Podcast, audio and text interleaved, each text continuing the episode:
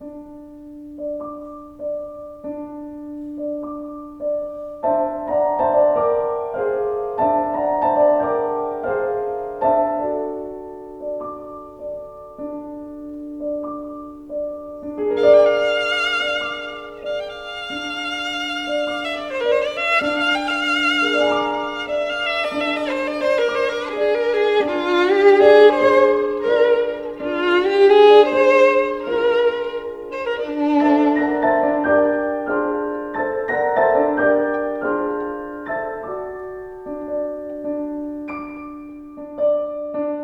欢迎收听新一期的 Finance Special，今天答案必须死。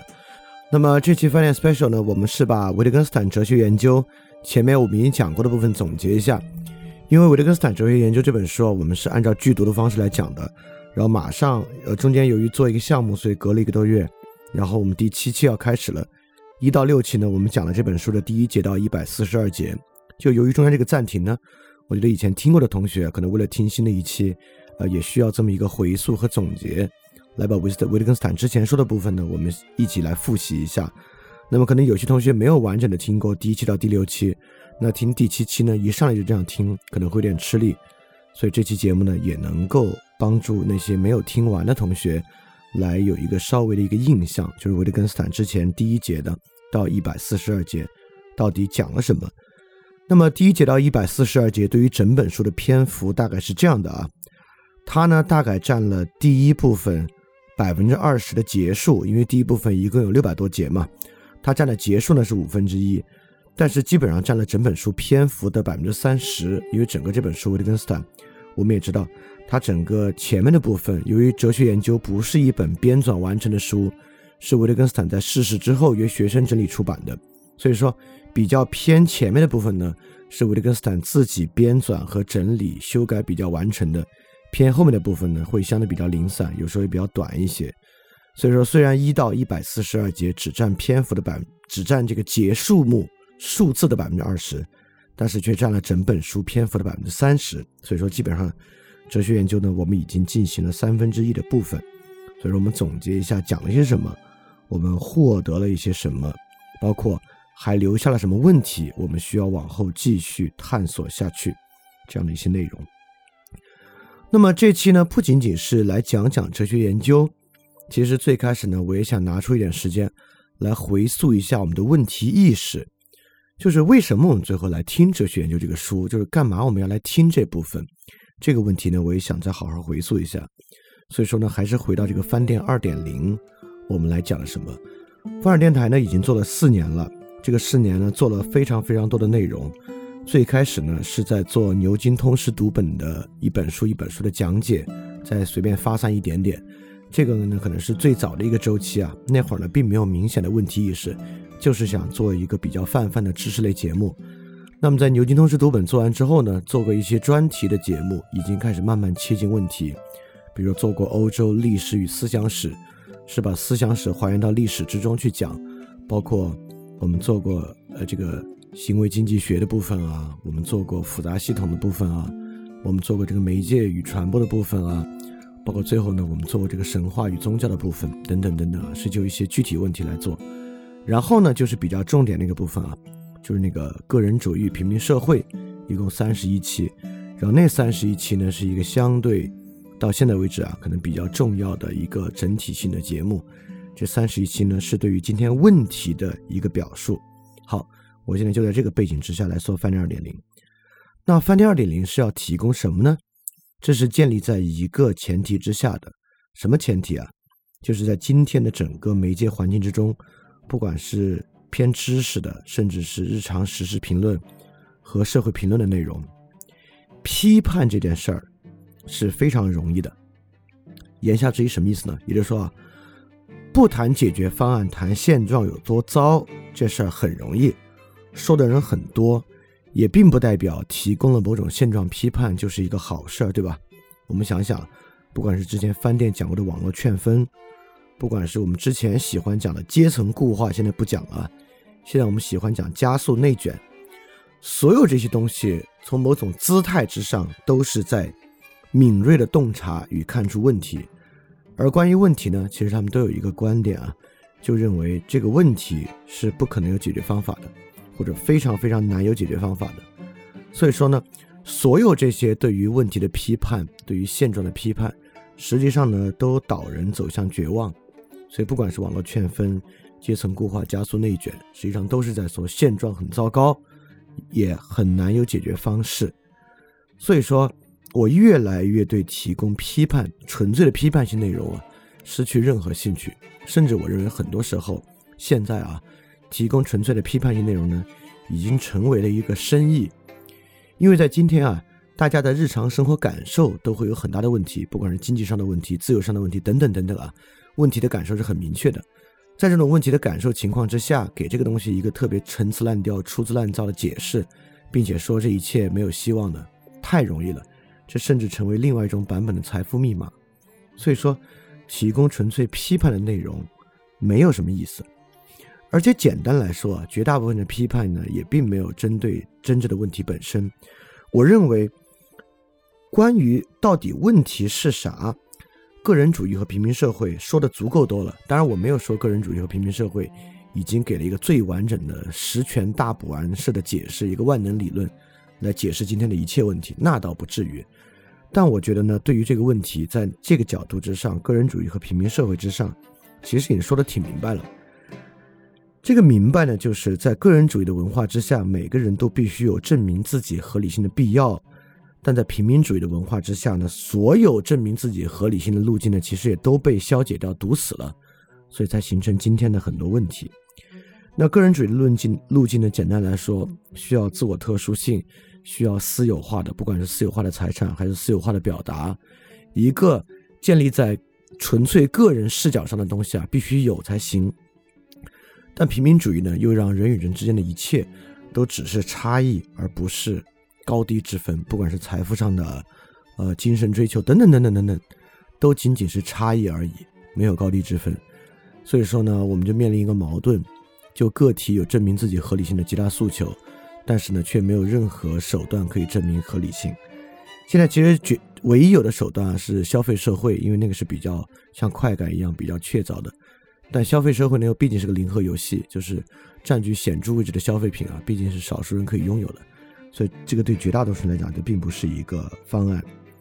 所以在这个情况之下呢，唯一还能带给人价值感的是什么？就是你特别想自我证明，但是没有合理路径。唯一有价值感的呢，就是去伪，就是批判。也就是说，当你指出问题、指出各种问题、指出困境的时候，你认为啊，仿佛你还在真实的面对生活。因为我们经常听一个说法叫“去伪存真”，但现在的情况就是去伪而不存真。啊，今天的基本态度啊，就是去伪而认为无无所谓真，就一切所谓说它是真的呢。其实都是教条和盲信，要想去除它呢，都很容易。所以说呢，今天批判之风盛行啊，我觉得今天挺奇怪的。我们经常在说啊，大家批判不够啊，要批判性思维等等的。我觉得今天批判的挺够的了，甚至批判有点太多了。所以在这个情况之下呢，我们去伪而不存真。即便你在反对这个正能量文化，我也反对正能量文化。但如果反对正能量文化，就是就是拥抱一套纯粹负能量的表述啊。我我也觉得这种去伪不存真的态度，对于生活是没什么用的。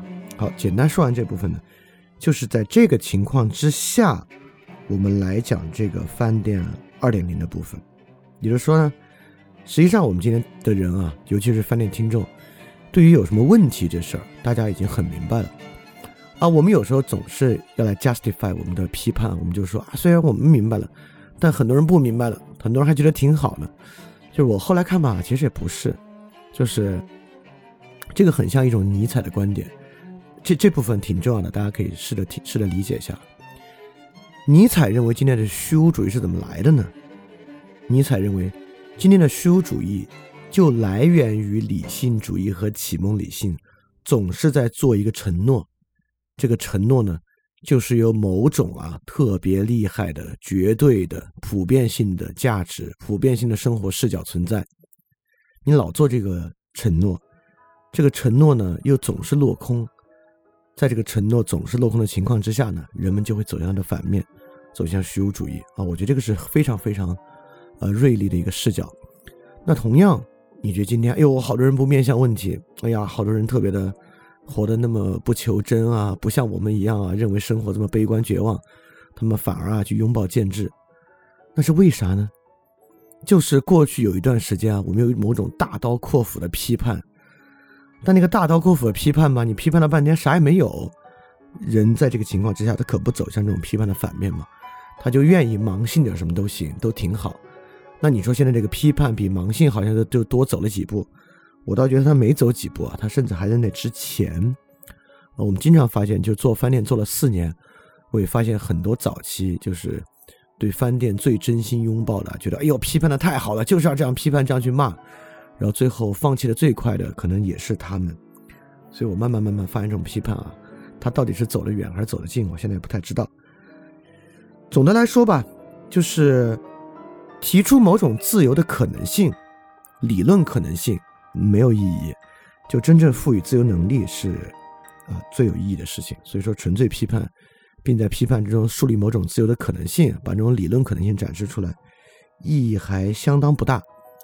所以在个人主义和平民社会之后呢，就不想再做这种问题展示了。要做的呢，就是到底能够做些什么。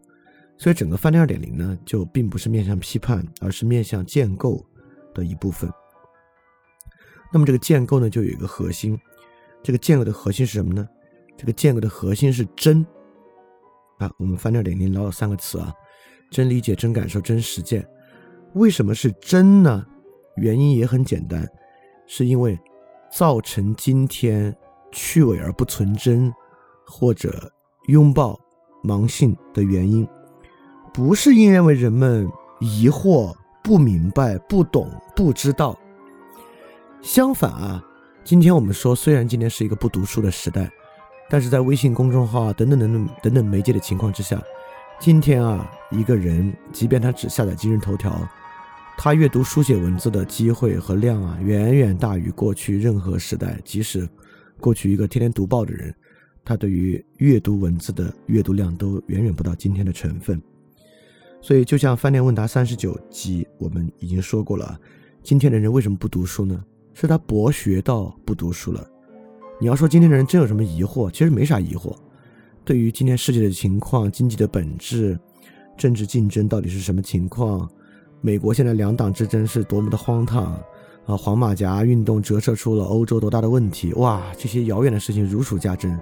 他都知道，你说今天造成他生活的困境是啥？是他老板坏，资本主义异化，就等等等等的内卷加速，哇，一套一套的。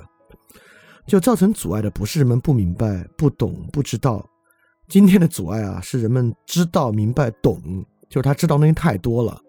这套东西呢，太好相信了。包括对今天亲密关系是什么问题，今天跟家长的问题是什么？跟家长的问题是人们的边界意识不够清晰，就马上就来了。就这种东西特别特别多。因此，为什么翻店二点零解法的核心是真呢？就是因为啊，今天假感觉、假理解、假实践特别多，所以说，那个真正的建构性在于去伪存真。所以翻店二点零里面也有大量去伪的部分，像维特根斯坦，那维特根斯坦整个就是哲学作为医治嘛，它就是一个去伪的部分，但它一边去伪，一边就是在强烈的存真了。所以才有维特根斯坦第六期，我们讲人与人可以互相理解。所以那期破除了很多说法，同样的树立了很多语言使用的场景和它的确凿，导致人与人理解的根基在何处啊？就是翻二零零二点零呢，不是说它的建构性就在于它不去伪，那它当然要一边去伪一边存真。它去伪的部分呢，恰恰是我们以为我们知道的部分啊。所以说假感觉、假理解、假实践。所以说呢，这个呢。是我们接下来讲维特根斯坦哲学研究一到一百四十二节的这个基础基础的问题意识。这个基础的问题意识呢，就是今天批判很容易，大家都掌握了一套批判的话语啊，也在这个批判的话语之中呢，笼罩了一层绝望的气氛。所以说呢，当这个社会和现状批判成为这个成为一种财富密码之后啊，我们发现它绝对不够，绝对不能这么做。要不能这么做呢，就需要一些建构性。但这个建构性呢，以真为核心，就是要去除我们的假感觉、假理解和假实践，去除那些我们以为我们特别知道、特别明白、特别懂的东西。所以求真来源于这儿。当然，翻转电台做一个 podcast，啊它能提供的知识呢比较多。这个知识当然可以贯通我们的生活，用一些例子来把这个知识与生活实践贯通。当然，我不，我完全不会认为听了翻转电台就实现了这个过程，对吧？不然的话，我也不用老鼓吹什么亲密关系、自我装置啊这些去做事儿的部分。当然，在知识这部分呢，翻转电台还是希望能够提供一个特别特别好的内容啊，来完成它。所以说，翻转电台这个翻天二点零如何求真呢？我们是用八个经典文本，从这个文本扩展开来讲。这八个经典文本呢，就是第一个是康德的纯粹理性批判，第二个就是我们今天要说的维特根斯坦的哲学研究。其他的我就暂时先不读下去，因为讲完维特根斯坦哲学研究都需要很久。但是虽然讲这样的经典文本，但翻天二点零呢，与这个哲学入门课和思想史的关系还是相当不一样的。我们根本没有想讲一个思想史或者哲学入门。呃，最不同的呢，就是翻点点零虽然讲经典文本，但还是要用经典文本勾连实际问题。就像第一章我们讲康德纯粹理性批判，单数期呢我们在讲康德以及康德之前的文本，双数期呢我们都在把这些文本来连接今天生活中的问题，对吧？这就是一个与今天问题的勾连。第二个呢，我们着重与今天人想法的勾连，对吧？这个与想法的勾连呢，也就是说，虽然。第二章讲维特根斯坦哲学研究，我们是一句一句讲，我们并没有所谓的现实线，但在其中我们所举的例子啊，都在勾连今天我们在知乎上找到的，在其他地方找到的各种表述，从这些表述呢，来建立一个这样认识的根基。所以说呢，范德尔零零虽然使用经典文本，但是它不是思想史与哲学入门，它本身呢还是要从经典这些经典文本勾连到实际的问题，勾连到今天人们的想法，当然也勾连到这些。文本和他当当前的时代和他前后的思想，就比如第一章为了讲康德，我们其实是从笛卡尔、休谟、卢梭一一路讲过来的。讲维特根斯坦呢，我们也里面会提到胡塞尔、提到海德格、提到拉姆齐等等的人。因此呢，它不是一个典型的哲学入门课，还是一个问题意识很强的一个课程。好，我们用了比较短的时间，简单的说了一下翻店二点零是要干嘛。然后我们再来看范内尔里面的第二章，哲学研究是要干嘛？为什么要讲这个哲学研究呢？就因为这个哲学研究啊是在康德部分之后的。康德部分呢，我们管它叫这个现代社会开始啊，就是康德提出的认识论呢，开启了现代世界的认识论。之前我们引用过一句维特根斯坦的话，维特根斯坦，维特根斯坦说：“Nothing is so difficult as not deceiving oneself。”就是没有什么比不要自我欺骗更难的事情了。这句话非常非常的真实。然后最近我也越来越理解到，这也是为什么翻天二点零我们讲真理解、真实践、真感受要去首先要做的呢，就是人自欺的假理解、假感受、假实践。所以说呢，这个人基本上有一个很重要的问题啊，就每个人都要克服自我，克服自我是一个相当相当重要的问题。大家可以回想生活之中跟他人的交往、沟通、网上的吵架、企业内部开会的争端。每个人在面对矛盾和冲突的时候，你脑子里蹦出的第一句话、第一个回应方式，基本上都是 self-defensive 的，就是那种自我防御式的、自我合理化式的。你把责任归到他人、归到社会、归到外面，并以此作为问题的真正解释。就人如果不超过这样的。Self-defending 超过这样的自我防御，就不可能达到真正对自己的了解。所以说呢，人首先是要克服自我的，克服自爱，克服自我申辩，克服自欺。当然，这基本上呢，也就是在克服一种现代自我。哦，你们可以去想想，今天在庸俗心理学上关于自我的言说方式，包括要所谓要爱自己啊，独立思考啊。等等等等啊，所以今天呢，比较大胆的说啊，就是今天我们平时能够读到的，甚至我们编纂叔本华哲学和尼采哲学那种方式，我们把编纂成人生哲学的方式，那条编纂方法和给予你的期待，也是一种极大的自欺。所以今天我们基本上能看到关于自我的表述啊，百分之九十九都是自欺，这一点听上去是一个特别大胆的描述，但实际上不是。维特根斯坦在哲学研究之中，关于人们在论理时候胡言乱语的表述量，基本上我觉得量上，如果问维特根斯坦，也应该是这个量。也就是说，我们绝大多数的话，尤其是绝大多数的理论说法都是 nonsense。这个呢，应该是一个不太有问题的东西。因此呢，在康德那部分，我们就已经提出了有一个危机，就是启蒙理性有一个二律背反的问题。这是啥意思呢？也就是说，任何一种理性思辨，任何一种理论，其实对于人的问题啊，都不具备某种唯一的答案，它都有可能有两个，甚至更多的可能性。也就是说。马克思的劳动异化可以让人面向真正的问题。哇，资本主义是这样的，也可以给人铺一张舒服的床。啊，我的生活困境不是我的责任，是资本家的责任。啊，是老板傻逼，不是我自己傻逼。也就是说呢，所有的这一切都可能让人以多个角度去解释和理解它。所以说，一切所谓对于问题的洞察、认识、加油、鼓劲、技术。本身呢，都可能导向特别坏的部分。当然，我这里完全没有在说啊，所以所有一切知识都是中立的，要看人怎么使用它。不，很多知识呢就已经附带了人们在二律背反之中走向错误方向的努力和尝试。呃，尤其是现代技术之中的很大很大的一切。你看啊，我在网上摘了一段话，一段自我描述，大家来听听这个二律背反，甚至能够以什么方式做这个 self defending。他是说啊，能成为你今天的样子，拥有今天的一切，你已经很努力了。你可能很难接受这样的说辞，觉得不对，明明可以更好一些，这不是在为自己找借口开脱吗？但是，其实真假不重要。这句话呢，意味着自我接纳。对心理学稍有了解的人就会明白，越是自责，就越难以做出改变，越容易自暴自弃。而自我谅解、自我接纳，才能把精力用于行动，而不是跟愧疚、懊悔。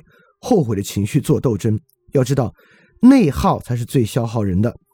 首先接受现在的自己，肯定自己所付出的努力，即使他们不如预期。在这个前提之下，你才能有重新有动力出发。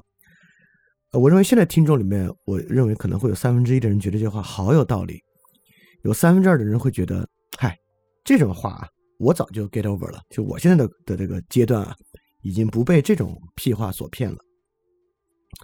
但我特别想说呢，那你虽然不被这种话所骗啊，那维特根斯坦维特根斯坦也会认为，你相信那些呢，可能就是比这些稍微精致一点而已。比如说我们以前还引过啊，费希特啊，总是说啊，一切的根基是一种原初的自我。就人怎么能够寻找原初自我这点啊，很多人也非常迷醉。包括我们经常要去探索真正了解你的人，什么人是真正了解你的，了解自己啊，这些话我们其实也特别特别的上心。在我看来呢，这些话跟刚才这套话其实区别。还真的不是特别特别大，所以启蒙理性这种二律背反能够给一切说法很多理解的方式和方向，在这些理解和方式的方向之下呢，有很多位置会让我们特别舒服，很多很多位置能让我们特别舒服。当然，去应对这样的舒服，不管是一种技术带来的舒服，一套修辞带来的舒服，都能够有一些意志力的方式或者道德的方式。比如说，你有一种非常敏感的自律啊，等等等等，这些呢是 OK 的。但从知识角度上来讲呢，确实也有一套知识的方法来帮人洞察这种胡言乱语。这个呢，就是我们来讲哲学研究的原因。维特根斯坦后期的这本关键著作，也是这本二十世纪哲学史的一本超级名作《哲学研究》，就是从一种语言哲学的角度。帮助我们意识到胡言乱语，并且帮助我们发现语言真正有意义的表述是什么。所以说呢，这个是翻天二点零，我们透过维特根维特根斯坦的哲学研究，希望能够做到的。它能够帮我们瓦解今天市面上我们能见到的绝大多数扯淡理论，并且呢，能够让我们理解在生活中什么样的交谈、什么样的对话，对我们来讲呢是有价值的，或者说它是确凿的。这么一个问题，因此呢，对于语言里面隐藏的那种自欺属性，语言本身就是强烈的有自欺属性的，而且也不如反过来说，人类的自欺啊是通过语言来完成的。比如说呢，嗯，我猜这句话更多人应该能理解，就对于纯粹享乐主义的证明，认为享乐主义其实是有合理性的。是一种必须借助语言证明一种语言的游戏才能够完成的事情，对吧？因为纯粹享乐本身，那个享乐本身不具有证明的属性。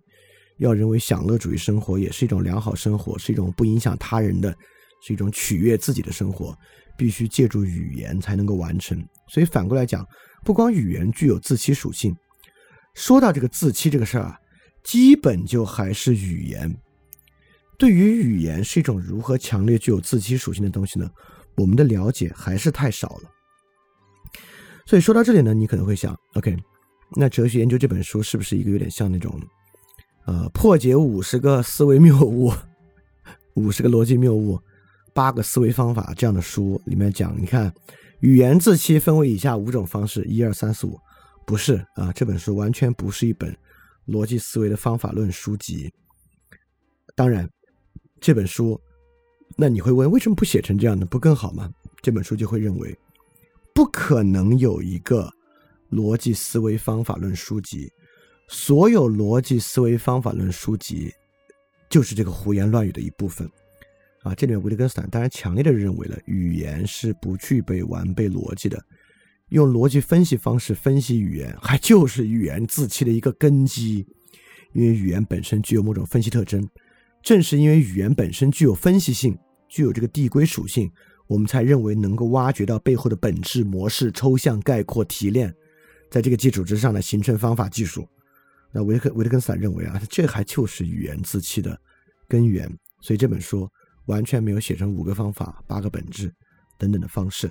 这本书不是一个逻辑思维方法论书籍。当然，正因为此，它更好，它向我们揭示一些我们平常视角之下不容易看到的问题。所以，在这本书的基础之上呢，我们才能够对语言有一个很不一样的观看的方式。那么，在整个从第一节到第一百四十二节，我们就来讲讲他说了什么。这里面呢，基本上我认为我可以简单的把它说说了三个问题。第一个问题呢，维特根斯坦帮助我们重新理解了使用语言到底是一个怎么回事儿，到底我们跟语言的关系，我们是怎么用语言来在生活中发生起作用的？这个语言是怎么起作用的？这么一个问题，是一个很根本的视角转换。第二点呢是概念辨析，就是名称的问题，因为我们在生活中其实最关键的很多关键的东西啊是名称啊，包括基因、爱情、政治、道德、博弈、合作等等啊，就这些名称是怎么被支撑起来的？我们经常会愿意去讲一些名称是错的，一些名称是假的，这个名称是人们想象出来的，另外一些名称是真的。那些名称背后的东西是科学实证出来的，等等等等。所以第二部分在讲这个名称的问题。第三部分呢，在讲啊，就是我们刚才其实提到一点，就语言的解析性会导致虚假探究。就语言的解析是什么意思？会导致什么样的虚假探究？因此，第一到一百四十二节呢，简单来说，在讲这三个问题。当然，呃，维特根斯坦的行文呢，具有从各种不同的角度解释它的。空间和可能性。那今天这个篇幅呢，我只能把它做一些简化，从这三个视角去讲。呃，如果你去听实际节目呢，里面包含的内容呢，远比今天这么简单的一个回溯要多得多。好，我们分开一部分一部分来讲一下。第一部分呢，就维特根斯坦，维特根斯坦彻底帮助我们扭转一种语言使用的观念。你看啊，如果我们现在问一个问题。语言啊，经常具有自欺属性，是说空话，双方根本没有说到一块儿去。那么在这个情况之下，一般我们认为怎么样来破除语言的自欺属性呢？你看，经常我们用的方法就是，我们先把定义聊明白，对吧？我们今天聊艺术，那这样，我们先就艺术的定义达成一个共识，是不是就可以帮助我们不要对空言说？第二啊，逻辑，我们在语言中讲逻辑，因为逻辑的原因呢，我们就可以不要自相矛盾。一旦不要自相矛盾了，是不是我们就达到一个更真的状态？但这点其实你会想，反过来想，很多时候我们认为一种悖论性的话之中，其实更接近某种事情的真实，对吧？有各种各样的悖论性的话，比如说我说个陈词滥调一点的，就是说，最近有个电影夺冠啊，这夺冠第三部分，就是在说这么一个悖论性的话，怎么样可以赢呢？放下输赢就可以赢，虽然我觉得第三部分因为这个道理啊变得特别虚伪，就第三部分在讲啊应该放下输赢，但是你会发现啊这放下输赢是为了什么呢？还还是为了赢。但 anyway，就我们日常生活中也很喜欢这样悖论式的言说，这种悖论言说被我们认为更接近真实。所以我的意思是说，我们总认为啊逻辑清晰就能够更好的表达，其实在生活中的未必。当然，我是不是反过来认为反逻辑的悖论言说更真实啊？那维特根斯坦是不认为有这样的语言本质存在的。但我们回到我们刚才讲的，一般来讲，我们认为什么样的语言言说方式可以摆脱对空言说呢？定义清晰，逻辑明确，讲究证据，讲究科学，等等等等。比如说，爱情是脑，爱情是多巴胺，说的再复杂点啊，爱情是脑内特定的电与化学信号反应，对吧？我们今天都觉得这个话在描述一种纯粹科学事实，但在维特根斯坦看来呢，这话纯粹就是一个语法的误用。好，关键就来了，为什么这句话是语法误用呢？原因就在于，我们现在使用语言，认为什么语言是最有利的呢？就是语言准确而真实的反映现实的语言是最有益的。所以我们最经常做一个二元的区分，就是客观与主观。我们就说：“哎呦，你这话太主观了。”言下之意呢，就是你这个话因为没有反映准准确而真实的反映现实，它只在反映你的想法和你的偏见。所以这话没有力量。我们说啊，要尝试描述的客观一点，言下之意呢，就是这个语言啊，要准确而真实的反映现实的语言呢，摆脱对空言说。因此呢，主观的表述啊，是靠这个个人的偏好和感觉和判断在维持，而客观的表述呢，是靠这些实际存在的东西做维持。所以维特根斯坦呢，在最开始就提出了一种。指物的逻辑，也就是说呢，确实存在一种指物逻辑。我们的言说是基于世界上实际存在的东西来做的言说，在这个情况之下，只要这个实际的指物关系存在，它就反映某种现实，它就是客观的，而非主观的。这样这样的话呢，是最有效果的言说。但为什么爱情是脑内特定的电与化学信号反应？这句话根本就不是一个所谓客观言说呢？就是在这样的话里面啊，就什么是爱情这事儿是很难讲的。你说爱情就是做实验的时候，我们告诉那个实验被试说，你回忆一下你爱情的场景，或者向他展展示令他心动女性的照片的时候，我们去采集的那个东西叫爱情？那当然不是了，对吧？这个我们在啊，恰恰我们在下一期第七期。幺四三到幺七三节里面，就维特根斯坦对于，啊，在整个部分，维特根斯坦对于神经科学的探究方式啊，做了一个特别深的批判。就整个这前面这部分是纯粹主观的，意思是说呢，其实无所谓什么主观和客观，这又回到了一种主客一体的态度，肯定是主客一体的，我们是不可能在我们的言说之中分主观客观的，因此，语言要起作用。绝对不在于语言准确而真实的反映现实，完全不是这么回事儿。而我们认为语言要准确而真实的反映现实，实际上是把一切生活中的事物都当这个物理科学研究在看。实际上，生活中有很多场景根本不是如此。比如在亲密关系之中，一个女性给一个男性说，或者男性给一个女性说，也是可能的。说你多关注关注我，你能不能多关心关心我？这句话虽然模糊，但是在一些特定的场景之下，那当然有特别大的确凿的价值，对吧？比如这个男的长期不着家，在外面跟狐朋狗友鬼混，这个女的提出要离婚，这个男的我现在特别悔罪，不想离婚，就问他的这个妻子或者这个妻子去问她的丈夫啊，啊，这个女的也可以不招架，她问她的丈夫说。我该怎么改？这个时候，对方说：“你多关心关心我。”这话一点毛病也没有。他虽然模糊，这么说是没有问题的。也就是说呢，那语言是怎么起作用的呢？语言起作用不靠准确而真实的反映现实，不靠意义，不靠有这个实际对应可以指的一个存在物来填充的意义，它靠啥呢？这里面就有一个关键的概念，就是语言游戏。语言不靠意义起作用。而靠一种语言游戏，那什么是语言游戏呢？那就要看实际的情境了。也就是说，我们很多时候使用语言啊，它是有目的的。科学语言当然有一种探究的目的。假设现在还是个奴隶社会，你都可以给奴隶下很多像训动物一样的指令，对吧？其实我们以前也以训练小动物来做过例子啊。假设我教我家的狗这个叼拖鞋啊，这事儿，这事儿是不是跟那个拖鞋对应啊？其实根本没关系。你也知道，这狗有时候听不明白。其实，在很多语言之中，人能不能听明白那事儿，其实。也没关系，我们今天都知道啊，就有很多女孩说我要去洗澡了，是说我不想跟你聊了，就是，这就是一种，这就是一个语言游戏。你要去深究，他是不是最后真的去洗澡了？这话有没有反映现实？这不重要，它就是一个约定俗成的规则，规则背后呢是一个语言游戏。我们经常反思语言，我们认为词不达意，哎呦，这个说话好容易引起误解啊。那你是把你的眼光过度的关注在了一些容易引起误解的问题之上。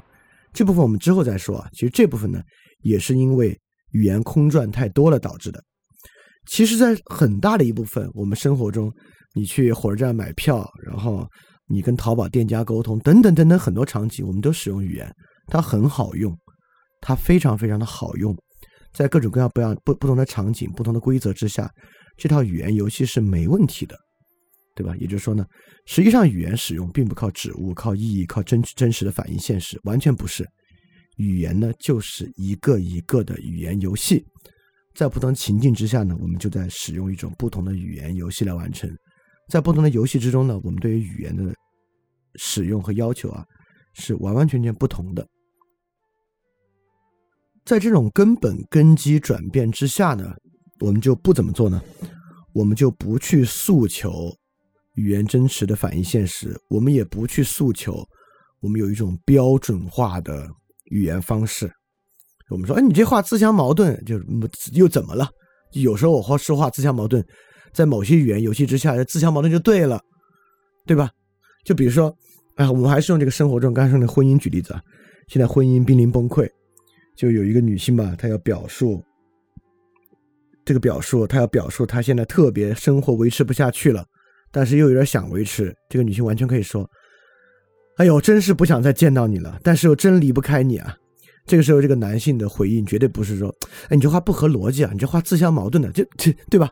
也就是说，我们不可能去设想我们要诉求一种语言有某种标准的表述方式，这样的表述好于那样的表述，拥有这样的语言习惯的人比那种语言习惯人好，没有这回事儿。他完全要看在什么样的语言游戏之中。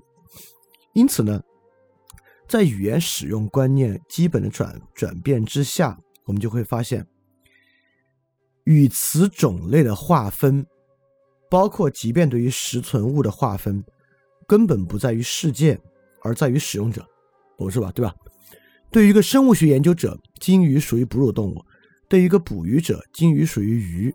这不代表这个捕鱼的人比这个生物研究者要愚昧，要不懂科学。对吧？甚至一个生物研究者去到他们的场景是玩不转的。所以说，我们不再要求语言使用、语言流程、语言划分有一种绝对客观的基于物的关系的划分方式，而一切呢，在于使用者的目的。没有完备的逻辑语言，这话什么意思？没有一种完备的逻辑语言。由某个哲学王得出，由于这个哲学王掌握了语言最精妙、深邃的奥秘，他们提出一个观点，他们认为他们这个观点啊，符合事实、逻辑清晰、证据确凿。一旦完成这三个条件，其他人遇到这样的道理，他就得服；遇到这样的道理呢，就得屈服于这个道理本身逻辑和事实的完备性。维特根斯坦就说：没有完备的逻辑语言。因此，也不具备放之四海而皆准的终极归纳。语言和语言探究不在于发现完备的逻辑，而在于当前你要做点什么，而在于当前这个人的目的，这么一个问题。说到这儿呢，其实还会有人一定会有疑惑啊，比如你会说：啊，难道我们科学对于基因的这一套表述？你感受它是错的吗？它在什么条件之下是错的呢？当然，它在很多条件之下是错的。我我我立马给你举个例子啊。实际上，从基因来讲啊，种族并不是一个特别确凿的事情。你每个人去查基因啊，你实际上自己身上的基因呢，都会有很多种族构成，对吧？我们知道美国很多有色人种，如果真的要查基因啊，其实说不好自己其实占哪个比重多一点。呃，如果你看 NBA，你会知道 NBA 有很多球星，他长得呢是一个呃比较白人的长相。但是他的自己身份认同呢？他认同自己是一个黑人，因为他的家里的绝大多数亲戚都是黑人，他们家可能白人是姥姥是白人，这个白人的血脉和基因可能就留下来了。因此，比如说这个人啊，他就支持这个 Black Lives Matter Lives Matter 这样的活动，你给他说啊，你不应该这样。你看啊，你要相信啊，从基因上你不是有色人种。你看你一查基因，你根本啊，你这个身上就是这个。白人的基因要多一点嘛，所以你不应该参与这个 Black Lives Matter，你不或者说你不应该以这个有色人种的身份去参与这么一个事儿。那在这个条件之下，当然是错的。他完全可以依据自己的外表来选择这样的身份，等等等等东西还有很多啊。因此，我们绝对可以设想，在一种条件之下，那种即便是基于实证科学得出的结论。你依然也会说那套结论在现在的情景之下，并不适用。尤其面对一个真实的困境和真实人的目的，我们完全可以说，在这个情况之下，不应当使用实证科学的某种分类方式来瓦解当下的分类方式。啊，这就是一个很根本的表述了。所以说，语言根本在于使用者的目的，使用者而不在于外部。那。这个地方你可能就会有一个疑惑，哇塞，那这样的话，那这个岂不是全世界的语言都是偏见，都在于使用者的目的，对吧？那首先呢，这科学共同体啊，一定要让科学标准放之四海而皆准啊，这这实际上也是他们的目的啊，因为这样呢，对于他们开展工作最为有利。其次呢，维特根斯坦完全也不是这样想，其根本就在于每个人都有超越自己视角的能力，这个是维特根斯坦这个。语言反思相当重要的一部分，这也是我们上次第六期维特根斯坦其实讲了很重要的一部分。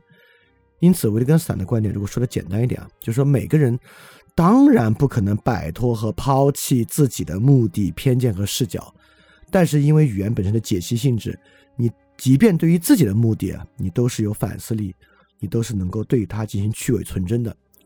这不代表你因为反思自己，你要靠一个普遍性的标准。靠某种亘古不变的真理来做反思，不是，你就靠语言本身的机制就可以完成这样的一个反思。所以到这里呢，我们就说第一部分，第一部分呢，语言不需要指物意义做假设，语言本身呢是一种游戏，因此我们不再需要去寻找某种完备的逻辑语言，不必要去规范语言使用的黄金律，要学会像这样方式说话，不。在不同情况之下，学会以不同的形式说话，因此我们也不用再要求认为我已经用证据、事实、逻辑构造出了一个完美的事实体系。这个事实体系的语言，每个人看到它都得服，都得认。凡是不服呢，就要么蠢，要么傻，就不能这么来想这个问题。关键呢，还是要去搞清楚这个语言运转的目的背景。当然。也需要每个人对自己的目的和背景具有某种反思力。所以说呢，最后啊，我们就发现，这个语言就有一个很重要的标准。我们会发会发现，即便是用科学实证的方式使用语言，你也要意识到，我们怎么去做这个反思呢？你要意识到，之所以我们认为它具有某种确凿属性，我们知道的原我们原先接受下来的东西，远比我们想象的要多。就是我们其实。即便是实证话语，背后也有它偏见，在这个偏见之中，我们接受的东西远比我们想象的要多。比如说，我给大家念一个这个科学表述啊，说，在多巴胺的作用之下，我们感受到爱的幸福。人们品尝巧克力时，或吸毒瘾吸毒的瘾君子们在腾云驾雾时所体验到那种满足感，都是同样的机制在起作用。幸好我们的大脑也能够区别出彼此的不同。多巴胺好像一把打开许多锁的万能钥匙，根据所处情境不同，在体内产生不同的反应。巧克力的气味、口味告诉大脑，我们正在吃东西。情侣的体味和香味提醒大脑，我们正深陷在爱中。我们认为这句话，可能有的人会认为这句话是一个相当纯粹的客观描述。这句话是不需要有认识背景的，但可以想想我们在讲维特根斯坦哲学研究，讲到我们现在拿起一个国际象棋，告诉一个小孩看，这是一个棋子。这句话要 make sense 的话，这个小孩起码得知道棋类游戏，知道棋盘，知道这个棋盘上有好多玩意儿，这些玩意儿彼此的关系构成这个游戏，你才能够拿出一颗东西来说，看，这是棋子。而当我们在讲多巴胺、爱情、巧克力、瘾君子、腾云驾雾、满足感，我们觉得这句话不需要任何先决条件，是个科学描述，不是。这话所需要的远比我们告诉一个人这是一颗棋子，其实之前他已经需要知道无数东西，要更多。他必须知道快乐、爱、幸福以及之间的很多的差异，才能听得懂这段话。而那些东西，真的可以实证或已然实证了吗？当然没有。所以这句话背后的 subcontext，哦不不，对我我这个口误说的很好啊。我本来想说 subcontext，就它隐藏的文本不，它远远不是隐藏的文本。它背后隐藏的信念与共识要大到一个很大的地步，那种非实证的信念与共识需要非常大，我们才能够听得懂这句话是啥意思。所以说呢，语言并不是一种客观的对于世界的真实描述，语言呢是靠很多共识、先决条件、目的在背后做支撑的一套体系。这是维特根斯坦的第一个要说的这个部分呢。就基本瓦解了我们对很多问题的看法和对于我们在使用语言中的很多态度了。那第二个部分呢，维特根斯坦在前一百四十二节里面也对于什么是概念、什么的名称、什么是名称做了很好的梳理。那我们今天认为使用合理的名称呢，跟那个指物关系也很像啊。最好什么样的名称合理呢？就是实际存在的东西，实际被科学证明的东西。名称与事物的关系呢？就是一种实证的关系。比如说，我们说政治，啊，我们今天说政治呢，就认就就会认为啊，说政治呢，其实就是在说国假假设国际政治啊，国际政治主要就在说国家与国家的实力对比、经济依存关系、军力对比，这些东西呢是在说政治，政治的含义呢是由这些东西承担的。而这种承担性呢，就是会放之四海而皆准。在我们谈论一切国际政治的时候呢，都最后要还原为这样的一些要素才可行。但维特根斯坦强烈认为呢，名称与事物的关系啊，是由语言游戏定的。在不同的语言游戏之中呢，有完完全全不同的承担者，不同的意义，含义不在于承担者和事物。含义在于使用之中，所以你看啊，我们说两个两两个东西，我们会想啊，这个多巴胺，当我们使用多巴胺的时候，这总是一个标准词汇对吧？多巴胺指的是一种化学元素嘛，它都是被这个化学元素周期表分类啊，被这个化学物理啊，被这个整套化学的理论结构支撑的。这个多巴胺能有什么不同的意思啊？这个名称，这个名称可不就是被事物决定的？怎么叫这个名称被语言游戏决定呢？多巴胺这个词当然是能够被语言游戏决定的。就比如说啊，假设在这个亲密关系中出现了出轨的行为，不管是男性出轨还是女性出轨，被出轨的一方都可以说，你根本就是个被多巴胺控制的动物。这个地方多巴胺啊，是不是真的在说那个化学多巴胺啊？那不是啊，那就是在今天有了多巴胺之后。其实这句话根本等价于你就是一个被性欲控制的动物，你就是一被就是一个被快感控制的动物，这一回事儿嘛。所以背后是不是一定要说那个多巴胺化学元素？根本不是。但比如说另外一个人，别人假设一个人已经很长时间没有谈过恋爱了，你问他你为什么不谈恋爱呢？你对这个爱情没有这个向往吗？他说嗨，爱情嘛，就是多巴胺而已嘛。这地方多巴胺是要说化学元素吗？不是啊，这地方多巴胺就要说。爱情不过是在物质之上的一个假想，他这里要说的就是物质性，是不是多巴胺这事根本没关系。这句话其实等价于爱情是假的，跟这个化学机制并没有关系。所以说多巴胺这个词啊，在这两句话里面都完全并不指向那个实际化学元素或者背后的作用机制，它本身呢都是在不同的语用之下，在使用之中，在呈现出不同的意味。当然，这里面的实际含义啊，实际的例子就很多很多了。所以名称，这就回到那个问题：我们能不能说我们怎么讨论问题啊？我们先下一个定义，我们靠定义来讨论问题，这当然是不可能的。大家其实会很明确的发现一个东西，在我们小时候初学词汇含义，尤其学论理词汇的时候呢，我们会使用词典，在词典上去查这个词是什么意思。但长大之后啊，我们面临任何问题，词典几乎对我们的生活不会有任何帮助。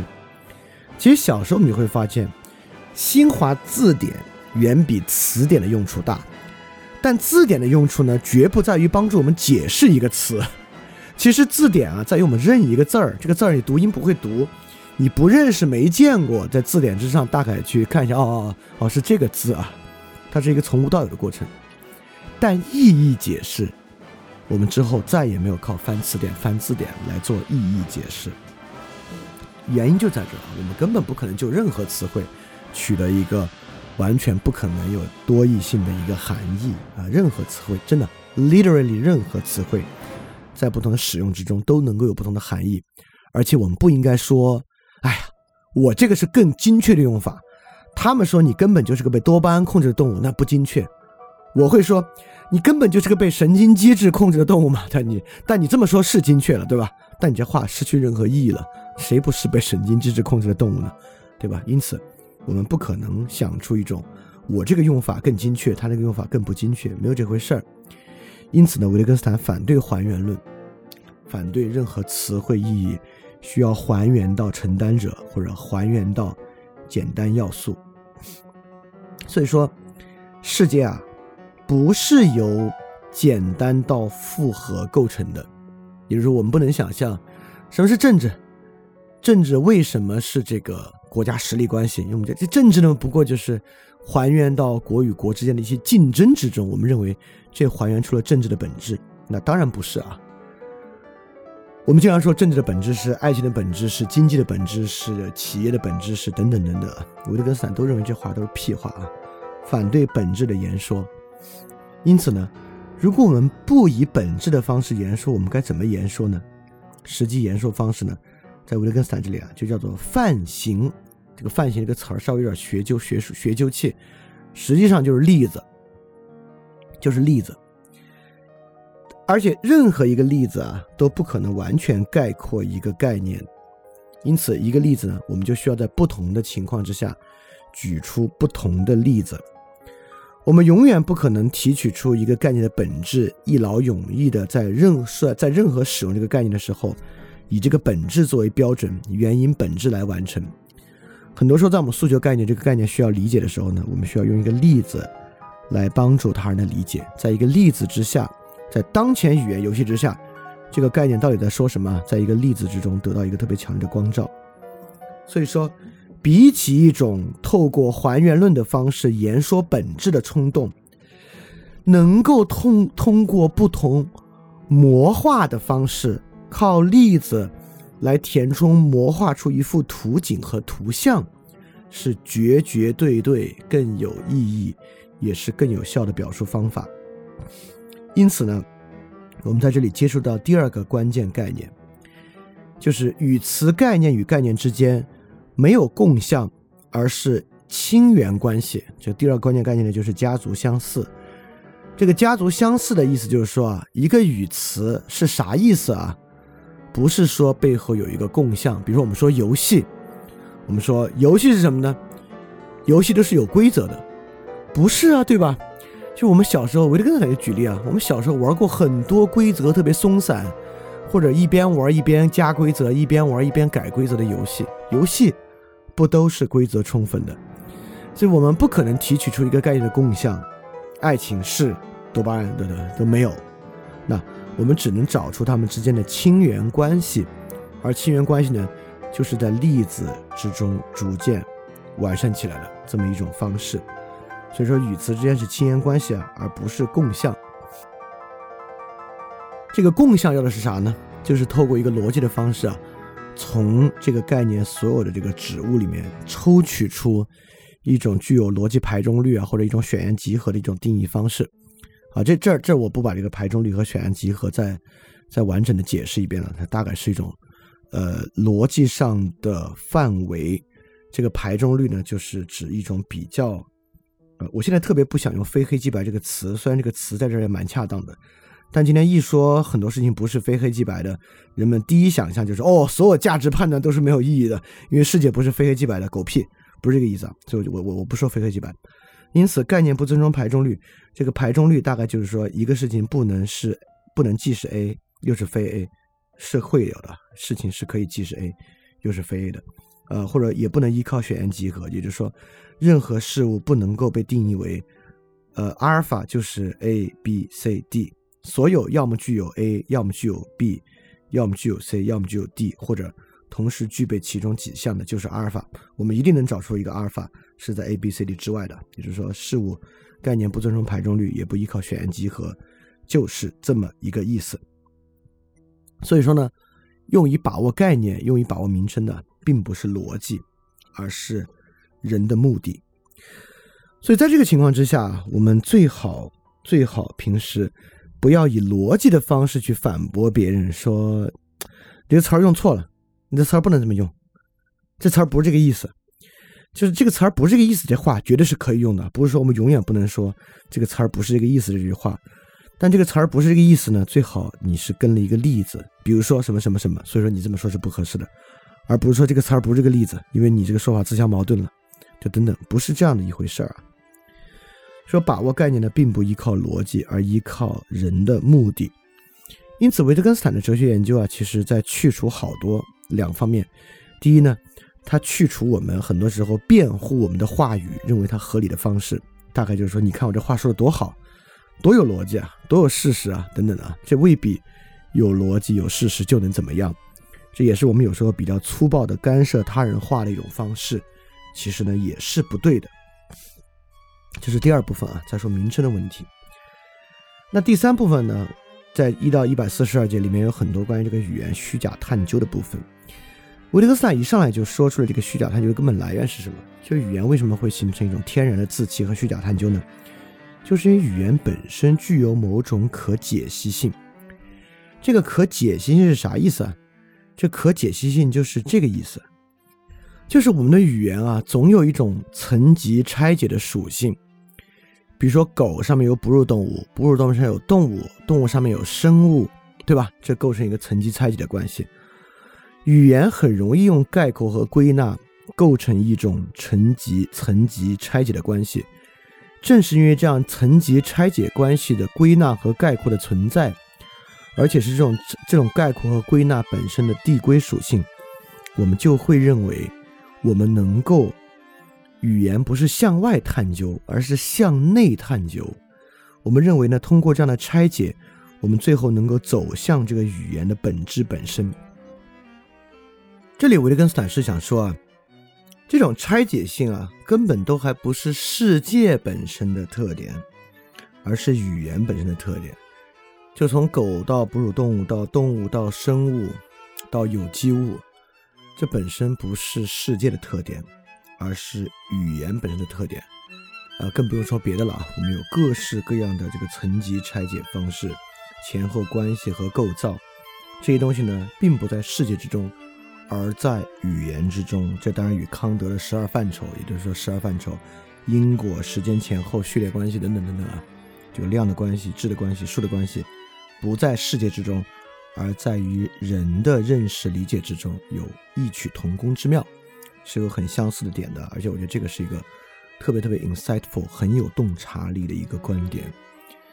正是因为语言本身具有某种可解析性和拆解性，那么在这一拆解性呢，很多时候就会带来问题。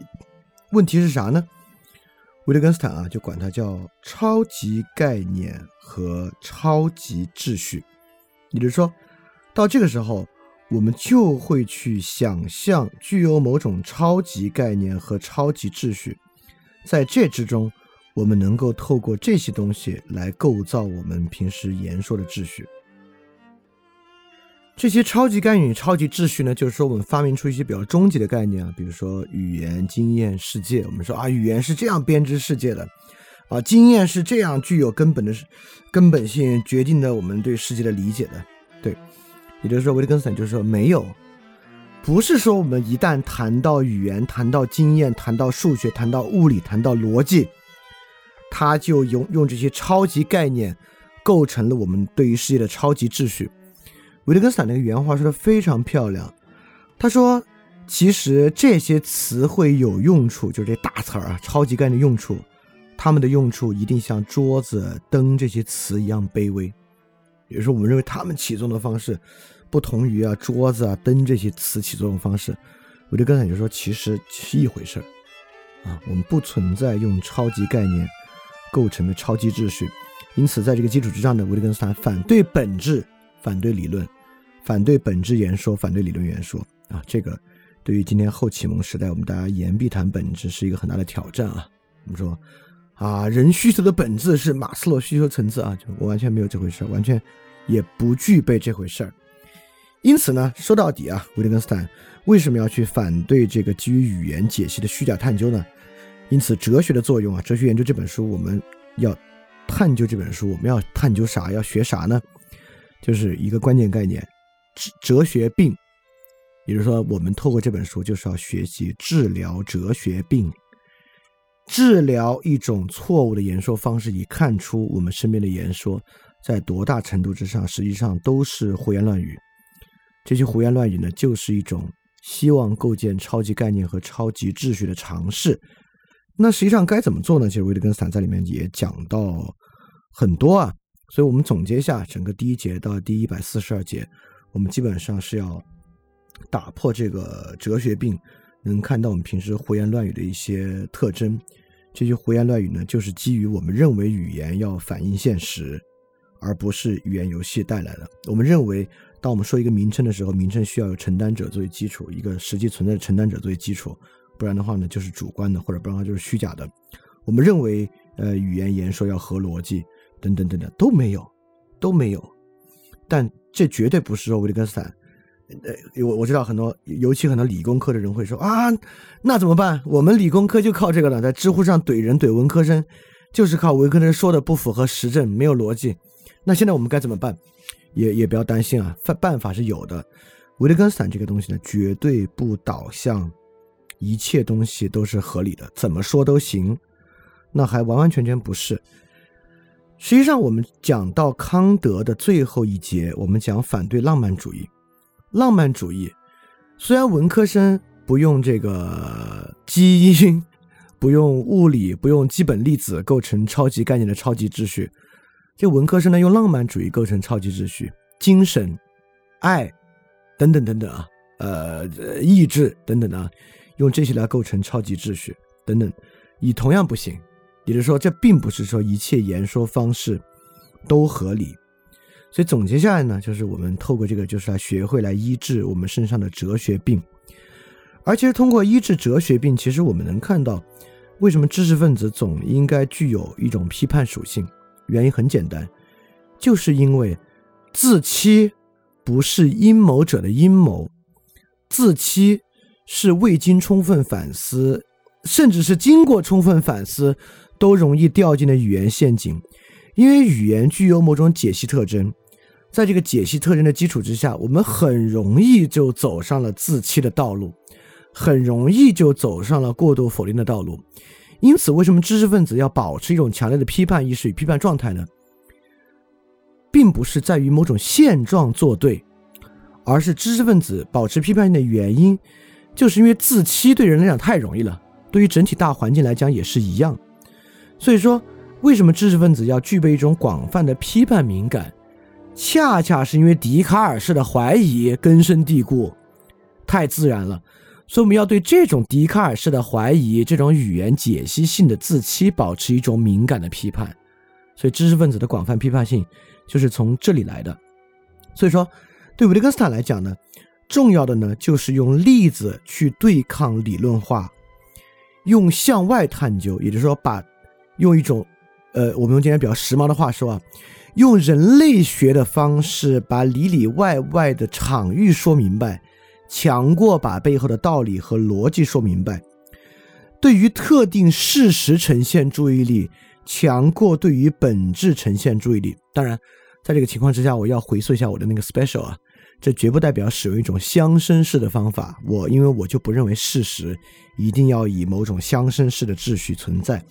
啊，这个这个是向标那本书的问题啊，这个我们在在在那期节目已经说得很明白了，所以其实维特根斯坦是说的相当相当清楚的，就整个在幺二零到幺四二对于该怎么做说的也蛮明白了，也就是说呢，言说的关键是展现啥？展现被人忽略的中间过程，让新的东西可能发生，就是言说要把。人们没有看到的东西摆出来，把中间过程摆出来。环境永远用维特根斯坦原话说：“一旦看到了最触目有力的东西，我们发现我们通常对其熟视无睹。”这里要说的就是那个环境。言说环境永远触目而有力，而这恰恰是我们熟视无睹的。就像你展示给人说，我们教一个小孩说这是一颗棋子。这已经是必须在什么环境之下才能说这是一颗棋子，背后这个环境呢，永远触目有力。所以说，采用例子啊，这些是连接的最好方式。当然，例子不是唯一的啊，就是用各种各样的方式，杜绝这种哲学病式的语言空转、理论旨趣、本质的旨趣，这是重要的。当然，现在说起来呢，好像已经蛮完整了，就问题在哪儿，然后该怎么做都说完了。啊，但我相信听完这个节目呢，你对大致脉络有一点印象了。但是对于实际该怎么去做呢，实际上还是不行。就比如说下一期第七期我们聊的内容和神经科学与人工智能大有关系，也就是说呢，今天神经科学的研究方式和思路以及人工智能的构成方式被当做一种普遍性的思路，能够普遍性的解决一切问题的，或者为一切问题提出方案的思路。维特根斯坦呢，就从他的年代，当然他的年代没有这两个词——神经科学和人工智能。但维特根斯坦在里面谈的问题与这两个是高度相关的。我们来看维特根斯坦为什么早在那么早的时候，基本就证明了这两个学科，呃，不是说完全没有意义啊，而是说如果你对它有普遍性的、本质性的旨趣的话呢，它是一定会让你失望，是不可能的。所以说，对于医治哲学病，同样不能把医治哲学病当做某种道理空转。当做我们说好行，听懂了，反对一切逻辑，反对一切指物关系，反对一切有一带逻辑的言说，那完全不是这么回事儿。也就是反本质、反理论，同样不要是一种理论空转，而要落实到各个不同的领域之中。那么在一百四十二节之后的部分，尤其是第二部分，就哲哲学研究的第二部分，就是在各种各样不同的事情和领域之上，维特根斯坦提供的他的看法。所以说，我们可以说呢，前一百四十二节对于这本书要干嘛，维特根斯坦的根本想法、语言的根本问题、根本问题的来源，都有了很好的梳理。但是这恰恰只是一个开始，重要的呢是进入那些具体的例子、细节、领域、场域，提供那些真正触目有力的，我们在做什么样的语言空转，它的问题是什么等等等等的。所以这个呢，就是我们接下来要去逐渐探索的过程。OK，那今天就花一些时间，我们把哲学研究第一节到第一百第一百四十二节讲了什么呢？给大家做了一个回溯。希望对于听过的同学复习以前的，或者没听过的同学，能在这个基础之上，可能听第七节，听这个第七节维特根斯坦哲学研究节目会稍微好接受一点，知道大概在什么基础之上往下讲，会有些好处。OK，所以希望这个有帮助，也祝大家收假愉快。我们下期翻脸 special 再见。大家要记得敢于去相信。